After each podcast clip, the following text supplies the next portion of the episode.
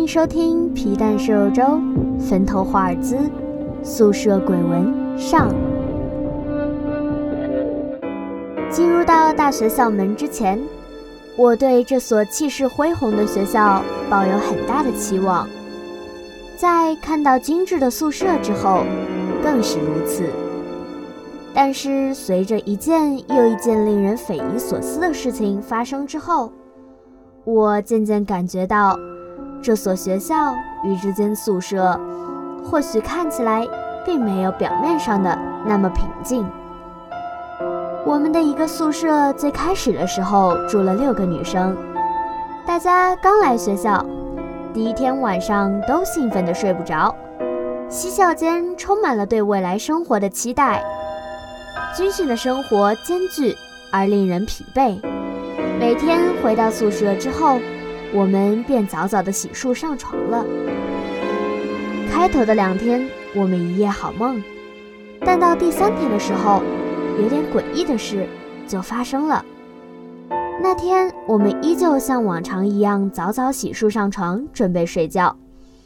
在大家已经差不多都沉入梦乡的时候，刺啦刺啦的声音撕破了夜的沉寂。我们都被这种奇怪的声音惊醒。迷迷糊糊地睁开眼睛，朝声音的来源看过去，那是四号床。四号床的女生正直挺挺地坐在床上，一只手以一个诡异的弧度搭在脖子上，喉咙里不断地发出刺啦刺啦的声音。另一只手里居然抓着一把剪刀。我们都被吓得一个机灵，连忙大声叫她的名字。但无论我们怎么叫，他什么反应也没有。跟他相邻的女生想拍拍他，眼看着手就要落在四号床的身上，一只沉思的一号床忽然打了一个激灵。你们都别动他！一号床的女生颤抖着急声阻止道：“他有可能是梦夜着了，如果现在叫醒他，他神经会出问题的。”五号床闻言，急忙收回了手。那我们难道就这样看着他拿着剪刀这么危险的东西吗？我担心的看着那把在夜里依旧泛着冷光的剪刀，问道。黑暗中，那锋利的冷光忽明忽灭。我怔怔地看着那冷光，仿佛被蛊惑了一般，半天没有回过神来。没关系，他应该不会伤到自己。而且，话音未落，伴随着突如其来的仿若粗重呼吸一样的风声和窗外悠悠忽闪的绿光，只听见“咚”的一声，四号床倒在了床上，而他手里那把略显诡异的剪刀，居然正好插进了保护套里。风声停了，野鸭的呼嚎又在夜里此起彼伏，令人心里。不禁涌起一阵害怕。三号床是个胆子很小的女生，她战战兢兢地看了看窗外，又僵硬地扭过头看了看四号床，忍不住打了个冷战。最后在我们的安抚下，她才慢慢地冷静下来，最后抱着被子过来跟我挤在了一张床上，一夜无眠。第二天一早起床的时候。我们眼睛下都一片青黑，除了四号床。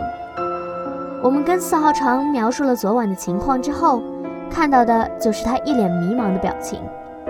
看来他并不知道自己的这个毛病。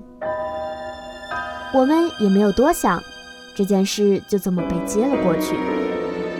但是后面的几天，这种情况愈演愈烈。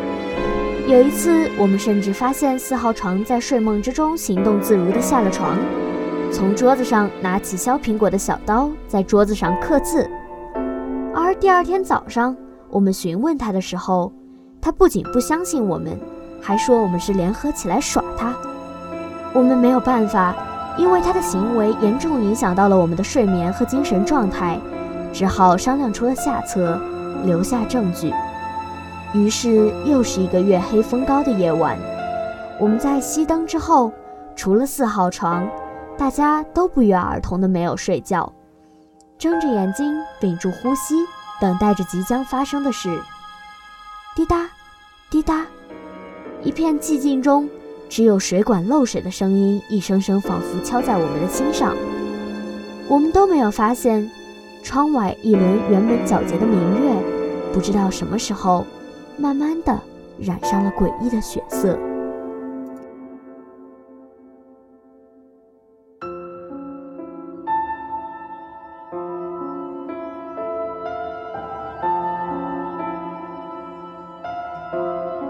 欲知后事如何，请收听《宿舍鬼闻》下。